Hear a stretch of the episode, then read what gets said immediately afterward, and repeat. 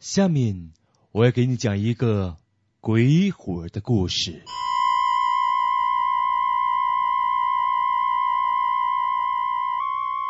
小李是一个来自外地的大学生，他在这所陌生的城市的一所公司里上班。因为市内的房租太贵，于是他在郊外租了一间房子。这间房子依山傍水，交通也方便，小李很满意。但是美中不足的是，每当小李回家的时候，都要经过一片坟地，而这片坟地让小李感觉到心情不安。这是一个漆黑的夜晚。小李因为公司加班，当他从末班车下来的时候，已经是午夜十一点半了。郊外独有的寒风吹过小李的脸，小李不禁的打了个寒战。他壮起胆子向前走去，在经过那片坟地的时候，微风吹过，周围的树发出了沙沙的声音，叫小李汗毛孔倒竖，头皮发炸。就在这个时候，他忽然发现远处有一点红色的火光时隐时现。他首先想到的就是鬼火。小李想逃，但是那鬼火正在一闪一闪的，好像在召唤着他。哎，拼了！于是小李战战兢兢的捡起一块石头，朝那光亮扔了过去。只见那火光飘飘悠悠的飞到了另一个坟头的后面，小李更害怕了。于是他又捡起一块石头朝那火光扔了过去。只见那亮光又向另一个坟头飞去。此时小李已经接近崩溃了，于是他又捡起了一块石头朝那亮光用力的扔了过去。这时只听见坟头的后面。传来一个低沉的声音：“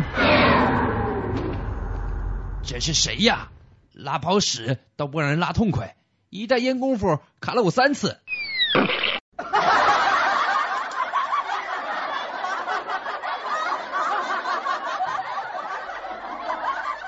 下面这个故事的名字叫做《盖墓碑的人》。又是一年的万圣节，汤姆和杰克参加了万圣节的舞会后，高高兴兴的踏上了回家的路。当他们经过一个墓园的时候，一时兴起，汤姆对杰克说：“哎，杰克老伙计，你有没有胆量穿过这个墓园啊？”“呃，当然没问题，汤姆，我们来比一比吧。”于是两个人信步的朝墓园走去。墓园里独有的寒风吹过两个人的脸。当汤姆和杰克走到一半的时候，便被一声着实的的声音给吓住了。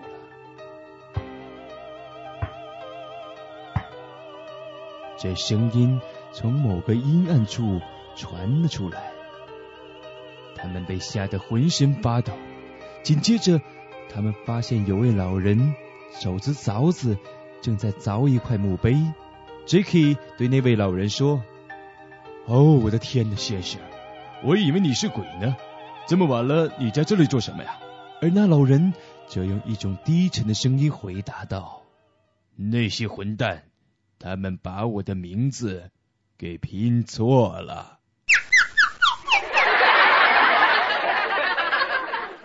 下面我为你讲一个午夜电话的故事。你还记得以前的电话是什么样子吗？电话号码不像现在用按的，而是用手指插进一个有洞的圆盘用拨的。而这个故事就发生在二十年前小明的身上。话说，在二十年前，小明家的电话号码是四四四四四四四。在平常的生活当中，常常有些奇怪的电话打进来。一天午夜十二点的时候，电话铃突然响了。小明拿起电话，电话那头用凄惨的声音说：“请问这里是四四四四四四四吗？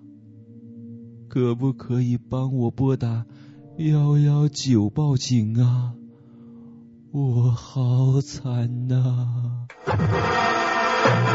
小明被那声音吓了一跳，你你去找别人帮忙吧，不要来找我。那个声音又是低沉的说：“我只能打电话到四四四四四四四，没办法打给别人。”小明被这声音吓得半死，于是他赶紧挂上电话。他回忆着。刚才那个声音所说的话，只能打到四四四四四四四，难道真的有鬼？过了一会儿，电话又再次响起，小明不敢接，但是电话还在他的旁边一直的响着。终于，小明只好拿起电话。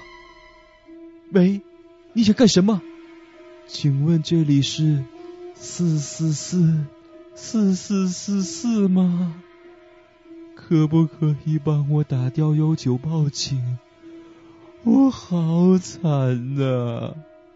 我的手指卡在电话的拨孔里了，我求求你了，帮我打幺幺九好吗？啊？